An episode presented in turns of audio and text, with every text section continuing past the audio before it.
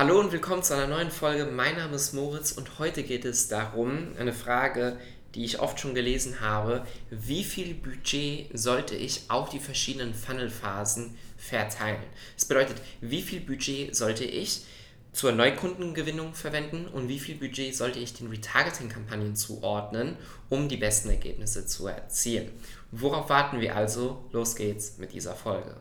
Allgemein kann man natürlich zu Beginn schon mal sagen, dass seit der iOS 14 Umstellung die Größe von Zielgruppen, und das hast du wahrscheinlich auch schon gemerkt, deutlich, deutlich kleiner geworden sind. Das kannst du auch einfach mal nachschauen, indem du in den Zielgruppenbereich in Facebook reingehst und dir dort mal die Größe deiner Zielgruppen anschaust.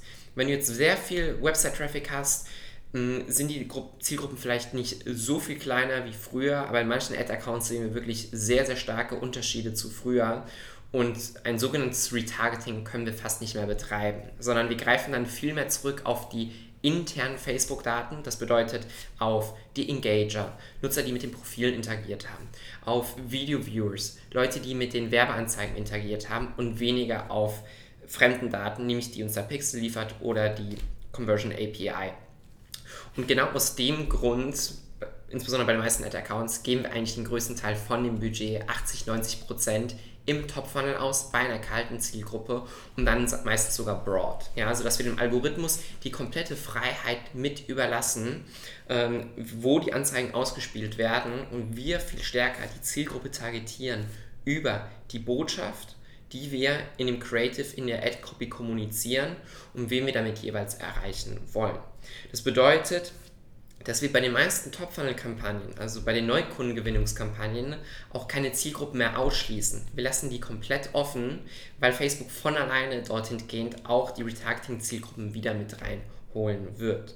Natürlich gibt es nochmal spezialisierte Middle-Funnel-Kampagnen und auch Bottom-Funnel-Kampagnen, wenn der Traffic das erlaubt, wo man wirklich segmentiert alle Website-Besucher über einen längeren Zeitraum anspricht, zum Beispiel die letzten 180 Tage, sowie äh, alle Instagram-Engager und Facebook-Engager der letzten 180 Tage oder letzten 365 Tage und dann auch nochmal die Pixel-Daten, die View-Contents, die Add-to-Cards, die Initiate-Checkouts. Aber von der Budgetverteilung sollten eigentlich bei, sollten von deinem Budget 80% würde ich mal sagen, im Top-Funnel liegen und den Rest kannst du eigentlich ins Retargeting reinpacken, wenn das Sinn macht. Wenn du natürlich, und das sehen wir auch immer wieder, siehst, dass deine Nutzer nicht bei der ersten Session kaufen werden. Das meinen die wenigsten allgemein. Ja? Aber dass deine Nutzer den Top-Funnel benötigen, also die Neukundenkampagnen, um die Leute ins Boot hineinzuholen innerhalb dieser Customer Journey.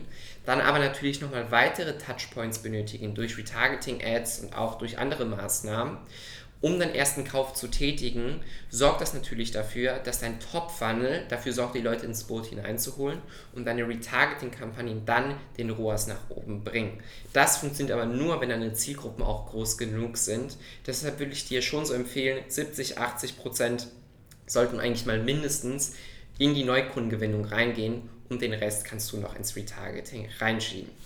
Ich hoffe also, dass dir diese Folge gefallen hat. Wenn ja, dann abonnieren nicht vergessen. Und wenn du zum Facebook- und Instagram-Ads-Experten werden möchtest, klick jetzt hier unten und vereinbare deinen Termin. Und wir sehen uns in der nächsten Folge. Bis dahin.